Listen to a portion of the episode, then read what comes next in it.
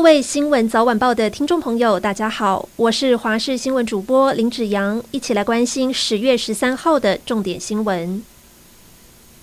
睽违两年半，国境重新开放，总统蔡英文、行政院长苏贞昌今天都来到桃园机场视察。不过，苏奎临时更改行程陪同总统，遭到外界质疑是为了保住阁揆的宝座。对此，苏贞昌回应：谁对阁揆有兴趣，都可以帮忙推荐。而谈到出国，最兴奋的还是民众，隔着口罩都能感受到旅客的开心情绪。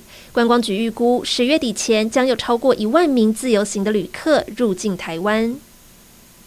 高铁今天发生重大延误，一列南下列车原本上午十点二十分从南港出发，预定十二点零五分到高雄左营，但上午十点四十七分到桃园站出现道岔讯号异常，造成列车快要行驶到桃园时，只能倒退回到板桥站。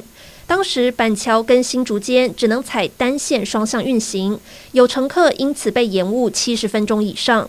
经过大约两小时的抢修，在中午十二点四十八分恢复正常。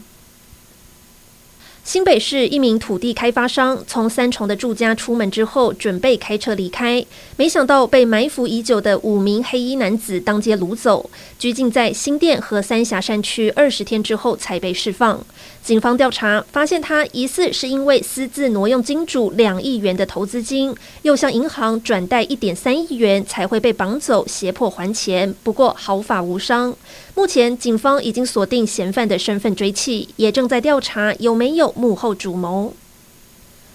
大巨蛋通过内政部的排烟测试审查，预计明年六月会试营运。但内政部次长花敬群今天到立院备询，炮轰北市府对审查的关怀不足，包庇护航大巨蛋。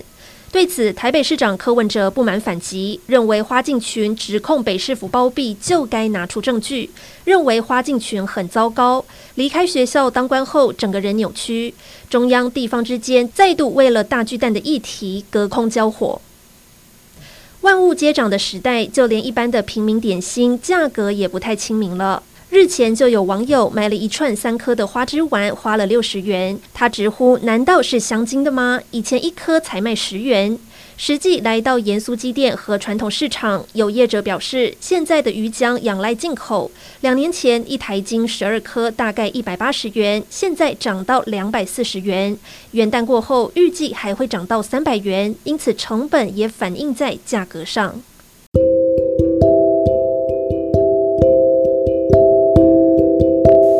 以上就是这一节新闻内容，感谢您的收听，我们下次再会。